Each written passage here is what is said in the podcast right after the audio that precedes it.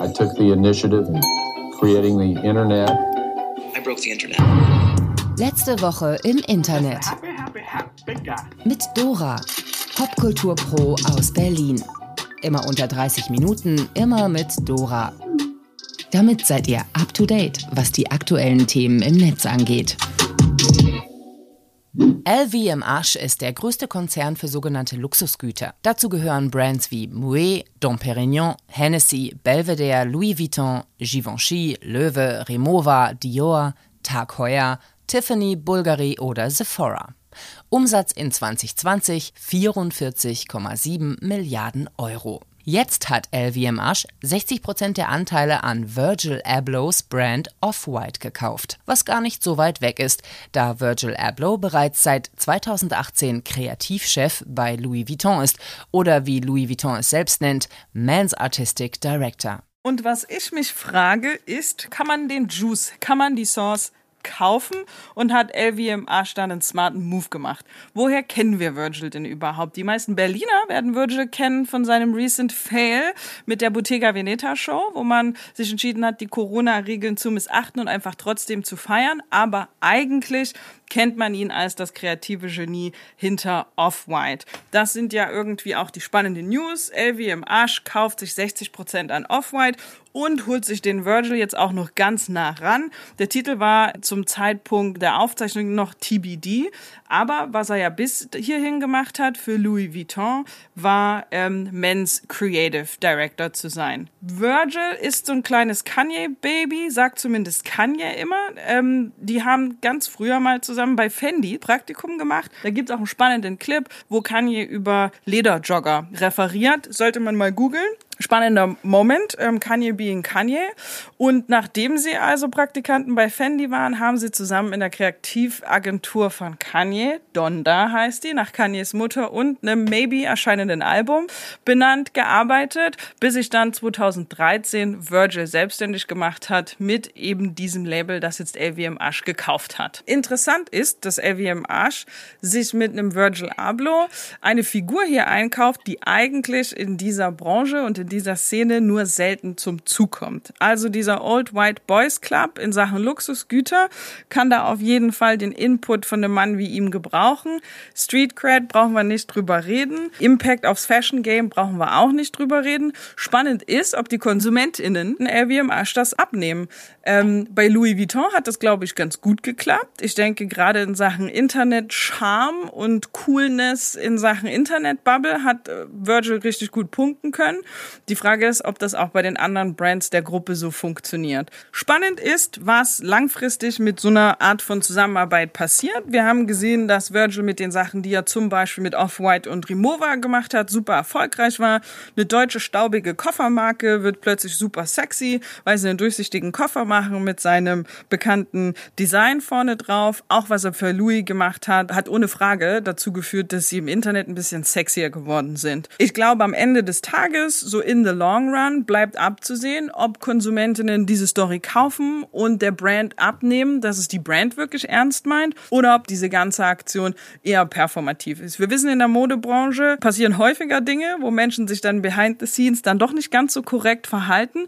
Und ich glaube, am Ende muss auch LVMH gucken, dass sie das, was sie vorne rum versuchen zu verkaufen, hintenrum dann auch einhalten können. Was hat das alles mit Kanye zu tun? Wenn wir über Virgil reden, kommen wir nicht umhin, auch über Kanye zu reden. Kanye und ich haben seit ungefähr 14 Tagen eine ganz schwierige Relationship miteinander, weil ich hätte gerne mein Album. Ich habe tatsächlich meine Apple Music ähm, Subscription erneuert, in der Hoffnung, das Album kommt. Es kommt aber nicht. Erst war es announced für den 23. Juli, dann war es announced für den 6. August. Zwischendrin haben wir rausgefunden, dass er jetzt einfach in der Mercedes-Benz Arena in Atlanta lebt. Musik haben wir so ein bisschen gehört zur Listening Party. Also, das gesamte Internet, mich eingeschlossen, warten jetzt also auf Donda.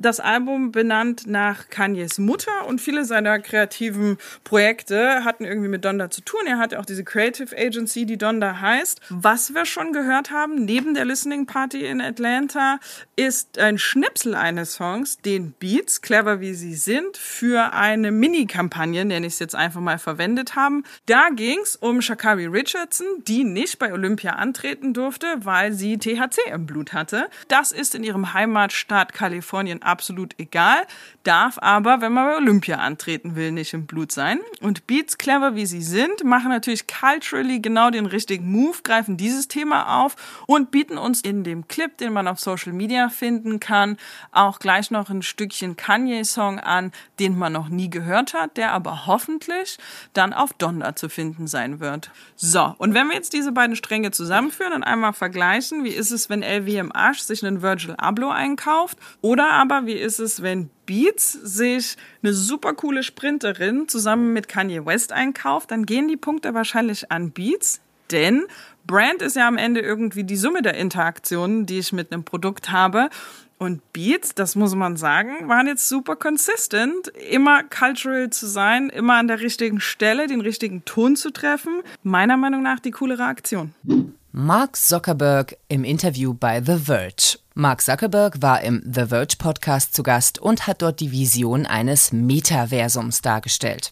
Das Metaverse muss man sich ungefähr in seinem Kopf und dem vieler anderer als den Nachfolger zum Internet vorstellen, eine Art virtueller Raum oder wie er sagt, Embodied Internet. Er sagt, du schaust nicht nur den Content, du bist in it so wie er das schildert, als Antwort auf soziales Leben, aber eben nicht nur VR, nicht nur AR, sondern auch über unsere bestehenden Devices, ist das alles sehr visionistisch, aber tatsächlich eben deswegen auch nicht so gut zu greifen. Das erste, was ich, nachdem ich den Podcast mit The Verge gehört habe, zu einem meiner Mitarbeiter gesagt habe, ist, ich werde dich bald gegen eine Maschine austauschen. Ähm, ich fand das super lustig, er nicht so. Ähm, nichtsdestotrotz ich war erinnert, äh, während ich den Podcast gehört habe, war ich erinnert an den TED Talk ähm, und ich kann nicht mehr genau sagen, wo der war und was der war. Da ging es darum, dass wir auf eine Zukunft zusteuern, in der die Facebooks dieser Welt und die Googles dieser Welt irgendwann eine Artificial Intelligence Version von dir zur Arbeit schicken. Also wenn das Internet oder die Maschine lang genug zugehört hat, wie du deine Nachrichten schreibst oder wie du deinen Job machst oder wie du dich in Meetings verhältst, dann musst du selber irgendwann mal gar nicht mehr auftauchen und AI kann das alles für dich machen. Und genau diesen Gruselmoment, den man da jetzt vielleicht beim Zuhören empfindet, hatte ich auch so ein bisschen ähm, bei diesem Verge Podcast. Das war alles sehr black Mirror-esque.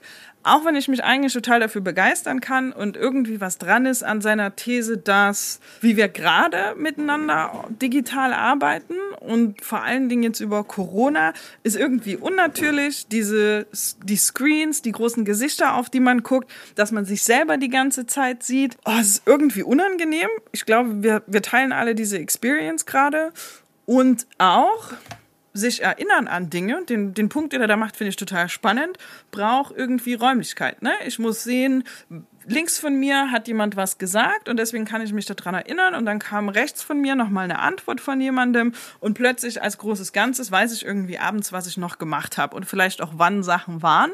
Und ich glaube, auch das ist eine Experience, die wir teilen jetzt über Corona. Alles ist so eine große blurry Masse ohne so richtig Zeit und Raum und vielleicht ist da was dran.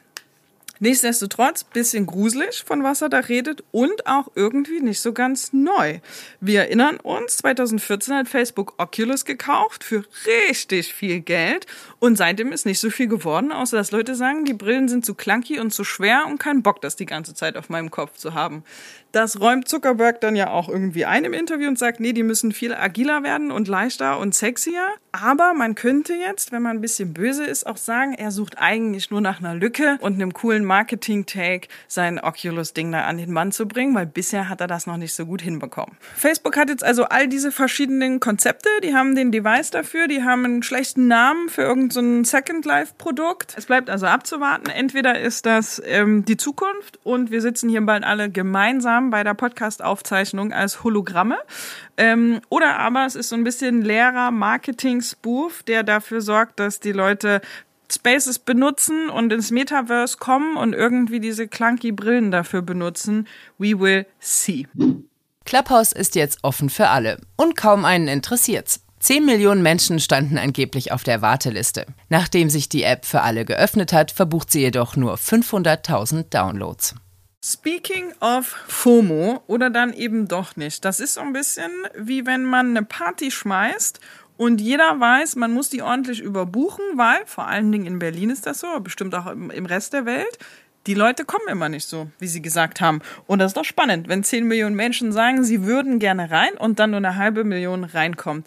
Ähm, eigentlich finde ich und fand ich das Konzept Clubhouse total spannend. Sind ja auch ein paar interessante Sachen passiert, auch ein paar interessante Fails, vor allen Dingen in Deutschland. Wir erinnern uns an Thomas Gottschalk und Sascha Lobo. Und Thomas Gottschalk musste dann noch während seiner Clubhouse-Session sich am Handy erklären lassen, wie das Ganze denn nun funktioniert. At least it's quite entertaining. Aber trotzdem spannend und ich hätte nicht damit gerechnet, dass es dann doch so wenig erfolgreich ist, Clubhouse für alle zu öffnen irgendwie macht er dann doch Sinn. Es ist spannend und sexy, solange man nicht rein darf. Und wenn man dann rein darf, ist es vielleicht ein bisschen ernüchternd. Also, das könnte immer noch gut klappen. Clubhouse könnte immer noch total spannend werden. Vor allen Dingen, wenn sie in Sachen Creator Partnerships und Content, der auf der Plattform läuft, sich was Cooles einfallen lassen oder aber, und das wird die Zeit, glaube ich, relativ schnell zeigen, die App findet ein rasches Ende und das ist ja dann der Moment fast für eine Eulogy auf all die Apps, die wir verloren haben. RIP Peach, RIP Ello, RIP Vine, RIP Path. Die Liste ist ganz schön lang. Ähm, ich hoffe, Clubhouse schafft's. Pernod Ricard, eine der größten Schnapsschmieden der Welt, macht mit einer Kampagne von sich reden, die nicht nur auf den ersten Blick irritiert.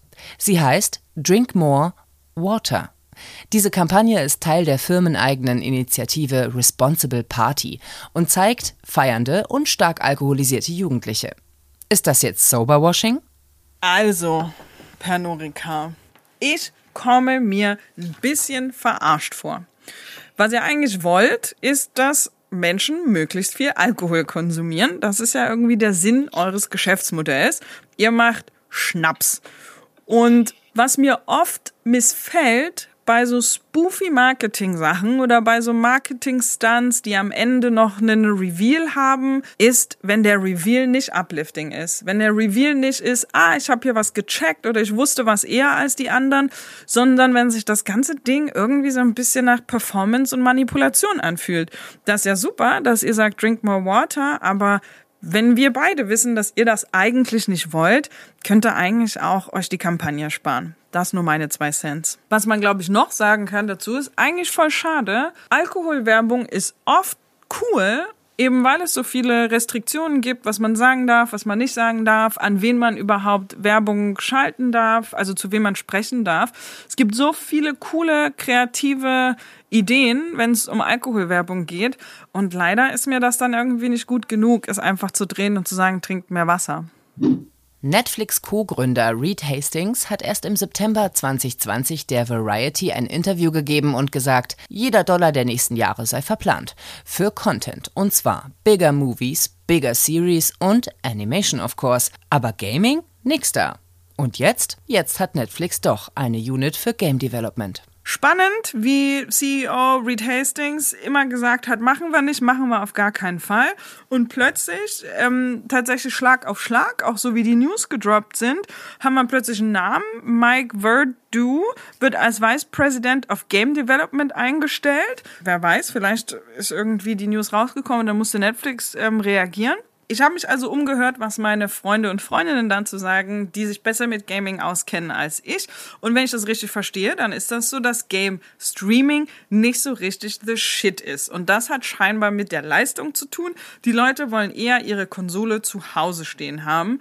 Die PS5 und die Xbox, wir erinnern uns alle an Ende 2020, durchgängig ausverkauft. Das ist immer noch so. Anscheinend muss da noch ein bisschen Zeit vergehen, bis Game Streaming auf dem Level ist, dass es wirklich massentauglich ist und auch Spaß macht. Jetzt muss man aber sagen, das ist ja ein Feld, das Netflix richtig gut bespielt. Können die besser als die meisten anderen Player am Markt? Ich bin gespannt, mit was Netflix hier um die Ecke kommt.